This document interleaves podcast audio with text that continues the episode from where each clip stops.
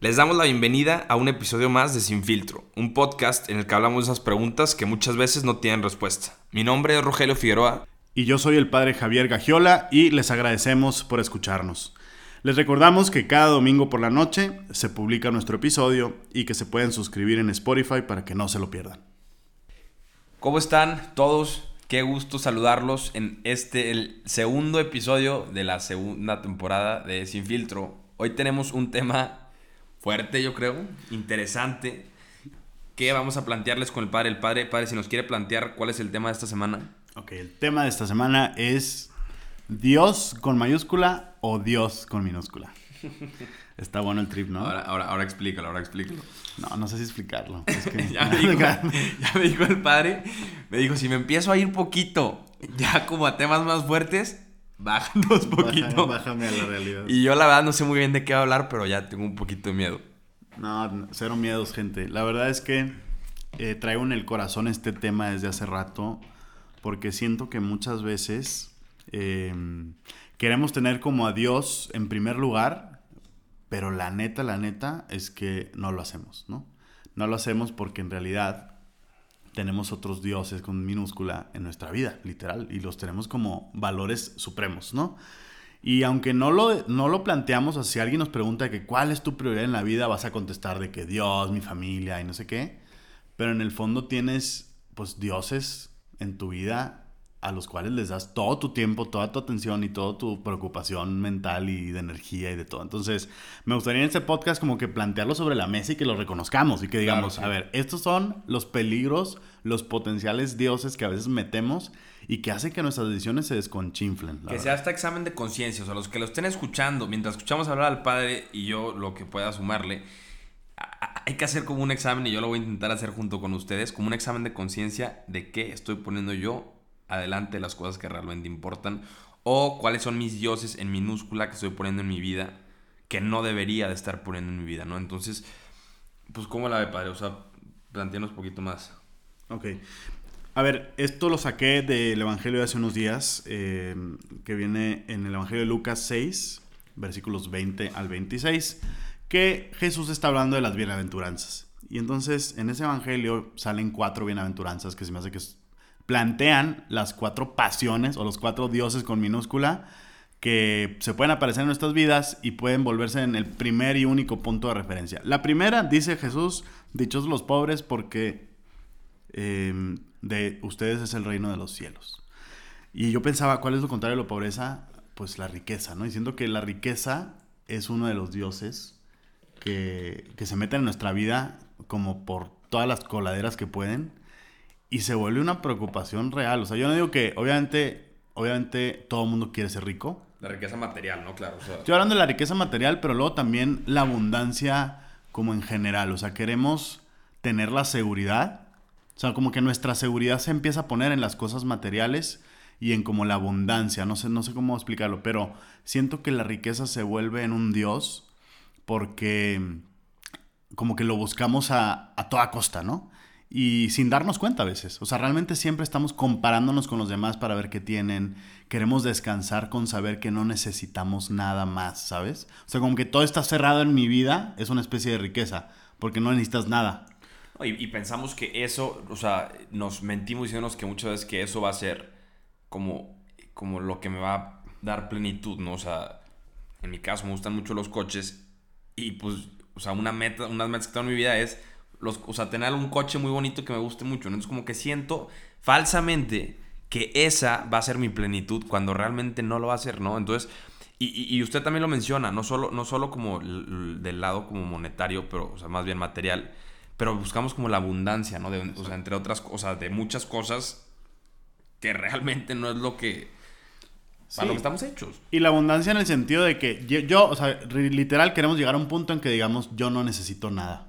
Ni a nadie. Ni a nadie, ¿no? Y ese es el peligro de la riqueza. Siento que Dios es muy listo para decirnos, aguas con este Dios porque parece como muy inofensivo y muy, como que dices, obviamente pues está bien, ¿no? Buscar riqueza, ser exitoso, eh, puedo ayudar a otras personas con riqueza, eh, el hecho de tener como todo amarrado en mi vida me hace estar bien, pero la verdad es que te hace sacar a Dios y te hace sacar cualquier otra necesidad humana. llega un punto en que dices, yo no necesito relaciones, no necesito a nadie y no necesito principalmente a Dios para ser feliz. Y ese es el peligro de la riqueza.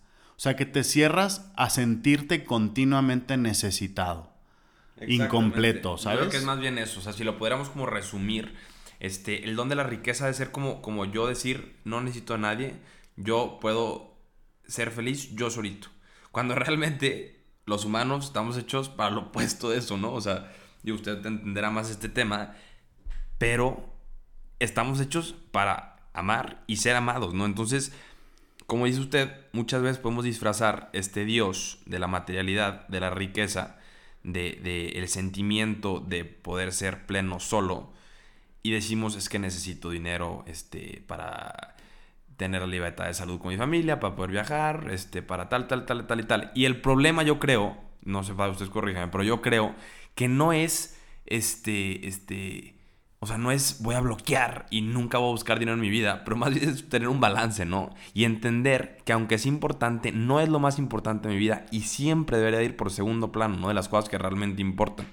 Y el problema es que en la sociedad con la que estamos, estamos acostumbrados a que las cosas, riquezas materiales, siempre vayan en primer plano.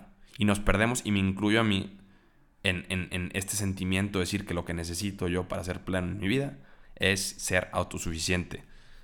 Exacto, la autosuficiencia es súper clave. Yo creo que, o sea, la riqueza va muy, muy de la mano con ser autosuficiente, ¿no? Eh, la segunda bienaventuranza que aparece en este evangelio dice el Señor, dichosos los que ahora tienen hambre, porque quedarán saciados. Y justo el segundo Dios que se me hace que el Señor nos está advirtiendo que no lo pongamos en el centro de nuestras vidas es como el hambre en el sentido de la comodidad, incluso el tema de los impulsos sexuales, ¿no? Creo que sí también es un Dios que a veces se puede presentar en nuestra vida y lo vemos como el más importante, y como dice Freud, de hecho, ¿no? según Freud, el impulso sexual es la razón por la cual hacemos todo en la vida, ¿no? Que a mí me parece muy exagerado. Pero sí podemos terminar viviendo como esclavos de la pasión del, placer, literal, ¿no? O sea, el hedonismo, ¿no? Decir, a ver, mi máximo fin de hoy, de mi día, es pasar, pasármela lo mejor posible, eh, tener los mayores placeres posibles y que nada me incomode, ¿no? Y se vuelven un dios realmente. No, no, y yo creo que más que nada también, o sea, menciono, yo creo que, o sea, este, explica mucho, o más bien, ¿qué le iba a decir? O sea, yo creo que lo que nos quiere decir con esto es que a veces ponemos nuestro placer arriba del daño a otras personas, no sé si me voy a entender. Sí, sí. Pero pongo el placer de Rogelio Figueroa arriba de lastimar a alguien más, ¿no? Y a veces dejo que mi placer sea lo que rige en mi vida y un viernes por la noche se convierte en Rogelio, Rogelio, Rogelio, Rogelio.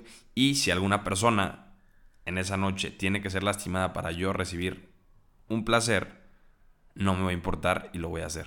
No sé si lo voy a entender. 100% de acuerdo. O sea, el punto aquí que nos está advirtiendo Jesús es decirnos, a ver, no está mal tener un poco de hambre, ¿no? O sea, como diciendo, dichos los que tienen hambre. Es lo que te mueve, ¿no? A veces es lo que te mueve y si, y si es como muy poquita el hambre, digo, se necesita, somos humanos, ¿no? sí. O sea, como que, como que Dios nos está advirtiendo de que sí, el hambre está llamada a ser saciada, pero no va a ser saciada 100% en esta tierra, ese es el punto, ¿no?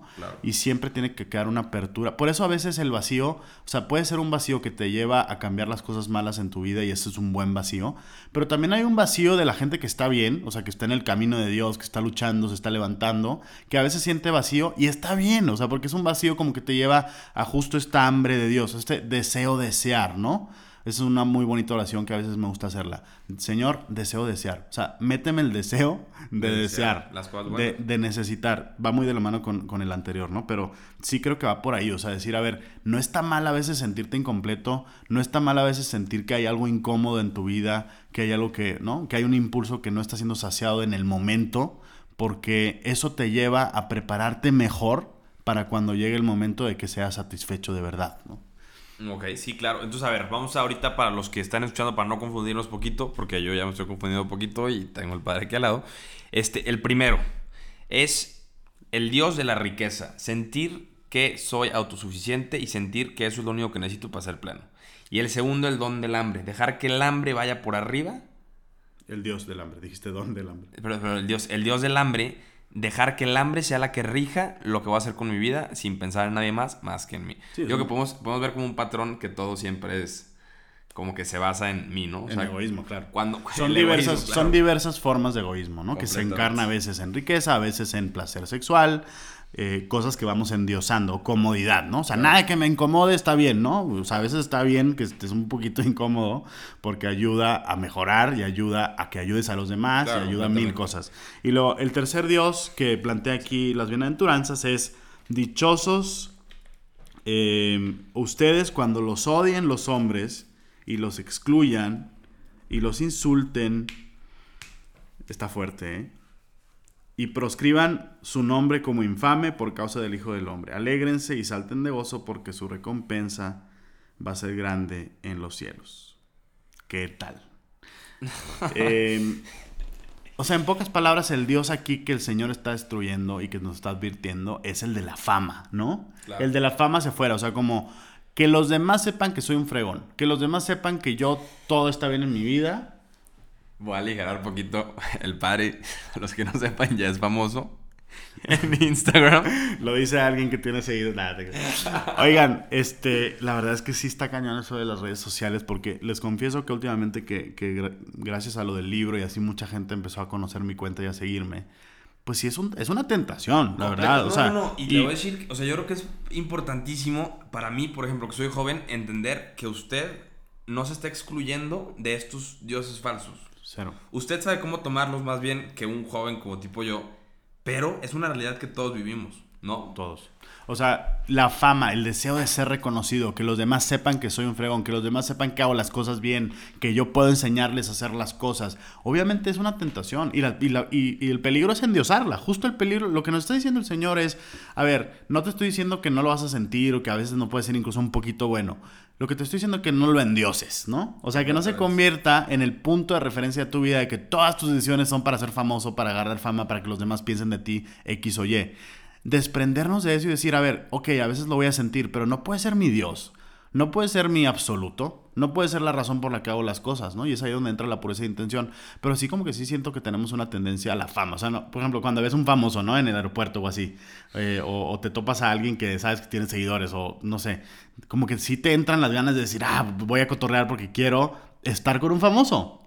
A todos nos gusta porque queremos que nos comparta su fama y nosotros hacernos un poco famosos. O sea, realmente es algo que está ahí. No, no, no. Y fuera, y fuera, o sea, de la fama, este, como de la palabra de famoso que tenemos, este como sentimiento de querer que la gente se dé cuenta que hicimos bien. Exacto. Y, y- y que, y que por, aunque no lo quieras aceptar, que quieras que la gente vea que le diste dinero a alguien en la calle, que quieres que la gente vea que tú ayudaste y tal. Entonces, este es como sentimiento de ya no hacer las cosas porque realmente las estás haciendo, pero más bien para tener un bien mayor en ti, que es que la gente vea que tú eres mejor que ellos, ¿no?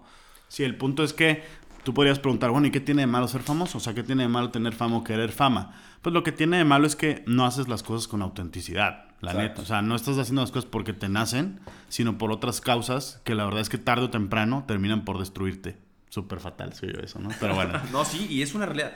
Pero bueno, Última. cuarta. Último Dios que el Señor nos advierte, dice, dichosos ustedes que ahora lloran porque reirán. está cool, Está porque, porque el Dios que está aquí en peligro es la diversión, o sea, como pasarla chido, ¿no? ¿Cuántas veces la verdad se convierte en un Dios porque decimos, esta persona no quiero llevarme con ella porque me está aburriendo?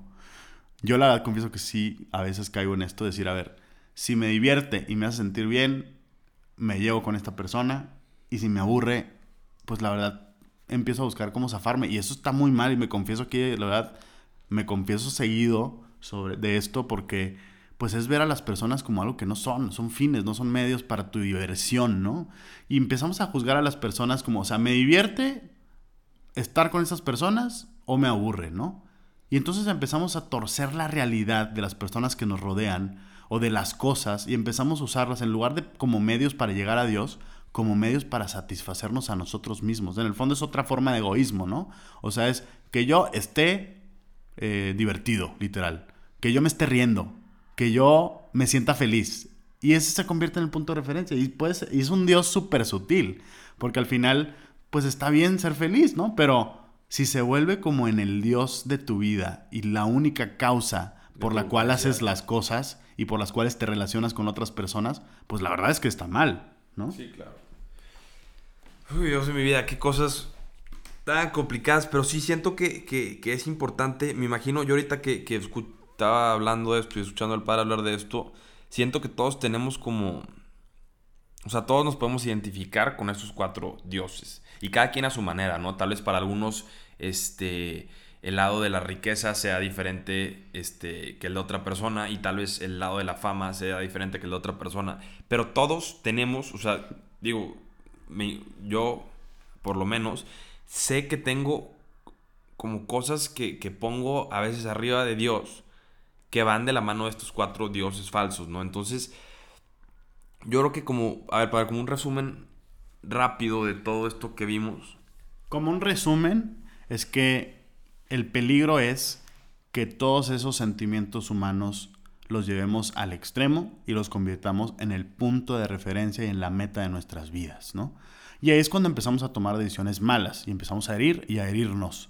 Entonces, lo que el Señor nos está diciendo es, a ver, no pongas como Dios algo que no está llamado a ser Dios, sino más bien debe estar llamado a ser canalizado, porque estas fuerzas pues son deseos profundos del corazón humano, ¿no? Y hay que ver cuál es la raíz de estas fuerzas y sobre todo canalizarlas, dirigirlas a nuestras metas a las cuales sí estamos llamados, que es trascender, que es la verdad, que es el bien, que es la belleza, ¿no?